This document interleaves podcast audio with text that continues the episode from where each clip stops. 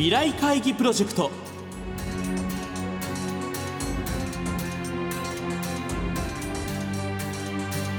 この番組は今私が伝えたいことをキーワードに企業トップが提示する日本の未来に向けたさまざまな課題について皆さんと共に解決策を考える日本経済新聞未来面の紙面と連動したプロジェクトです。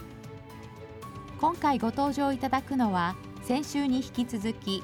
日本特殊陶業株式会社代表取締役社長社長執行役員河合武さんです。先日行われた河合社長へのインタビューの模様を2週にわたってお送りしていきます。前編となる今週は英文社名変更に込めた社会への貢献と事業の在り方について伺います。聞き手は日本経済新聞社安西匠編集委員です。先日あの決算の発表もありまして非常な高決算で、まあ、これ売上高利益ともに過去最高更新ということですよね。長期計画さらにそれを踏まえた中期計画を作りになってその過程で、まあ、非常にうまく進んでるというこう手応えのようなものをやっぱりお感じに。為替に助けた分があったっていうのは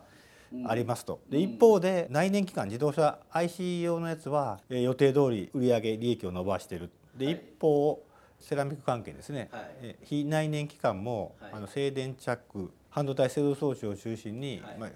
昨年は売り上げをだいぶ伸ばしてくれて、まあ、利益にも貢献していただいたということで、数字的に見るとほぼ達成になってるんですけどもうほとんど近づいたっていうのは為替の影響だというふうに捉えて気を緩めることなくやっていきたいなと思ってます。まあ、円安まだ継続されてますので、今のまま着実に伸ばしていけば早めに1年前倒しで中期は到達するっていうことになるでしょうから、まあ、次の目標に向かってやっていくっていうのがこれからの我々のすることかなと思ってます。そういう意味では次の目標に向かう時には非常にいいスタート台にこうそうですね。ステップに差し掛かったということですね。はい、将来計画に沿って4月に英文社名を変更されましたね。NGK スパークプラグからニテラにということで、改めてその意味とか狙いをお聞きしたいんですけれども。NGK スパークプラグっていうのは商品ブランド名ですので、まあ、これを会社名として使ってた、まあ、それだけ当社を代表する商品だったわけですけどもあのご存知のように IC っていうのはどっかでピークを迎えて近いか遠いか分かりませんけども、はい。ピークを迎えていくという中で、え我々次のステップに歩き出さなきゃいけないので、ま商品ブランドは商品ブランドとして残して新しく挑戦する、まあ、会社名っていうんですかね、あのグループ名を作りたいということで、今回名前を変えたというのが理由です。でこれちなみになん NGK スパークプラグズっていうのはこれはもう創業以来の商品名、ね、はいあの当社ご存知のように、はい、あの日本会社さん。で日本会社さんのブランド名が NGK でして、はい、NGK にいる時に作ったプラグっていう商品が NGK スパークプラグと、それを持って分社させていただいたということで、えー、まあ創業以来になります。創業以来ですから80 86年7年ぐらい。なん。商品自体の訴求力が強かったって面はあるんでしょうけどね、まあ、それだけやっぱり歴史にこう根ざして皆さんの思い入れとかかもしれないね。スパークプラグという商品が日本、はい、世界のモータリゼーションに合わせてずっと右肩上がりそういう意味では成長させてもらったので、愛着のあるきっと名前今先輩方にとってはすごく愛着の名前だったんだと思います。うん。うん、このニテラというのはどういうふうに出てきた言葉なんですか従業員から出てきたんですけど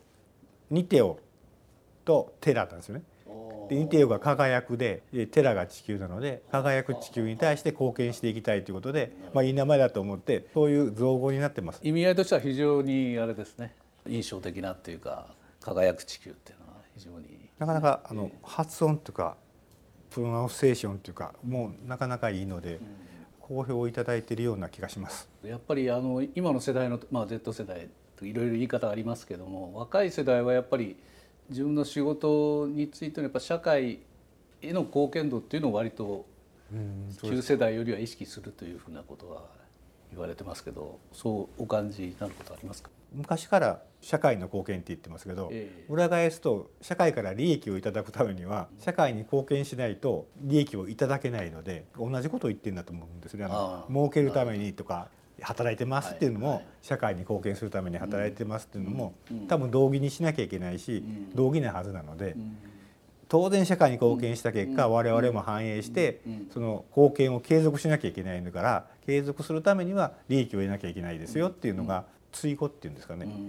いうふうには思います。で商品も社会に貢献しないとうん。受け入れてもらえないもらえないので、えあの社会ってだいぶ変わってくるのでそのうん。時々に社会が欲しているものをちゃんと提供していくっていうのが、えうん。まあ、会社の義務なんでしょうと。今週は日本特殊陶業株式会社代表取締役社長社長執行役員河合武さんのインタビュー前編の模様をお送りしました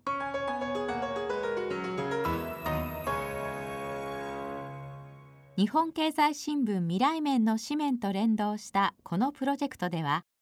企業のトップにご登場いただき日本の未来に向けたさまざまな課題についての解決策やアイデアを皆さんから広く募集していきます。2023年度の未来面のテーマは今私が伝えたいことです。課題を出す側アイデアを出す側双方が自分の伝えたいことを前面に出し活発に議論することで未来につながるより良いアイデアが生まれるようにとの思いが込められています。企業のトップ自らが選んだ優れたアイデアはこの番組や日本経済新聞の紙面および日本経済新聞電子版未来面のサイトで発表いたします。今後も日本を代表する企業のトップにご登場いただきますので皆さんふるって議論にご参加ください。番組はラジオ日経番組特設ウェブサイトにアクセスしていただき放送終了後1週間以内であればラジコのタイムフリーサービスでお聞きいただけるほかポッドキャストからいつでも繰り返しお聞きいただくことができます。ラジオ日経ウェブサイト番組一覧から。未来会議プロジェクトのページにアクセスしてください。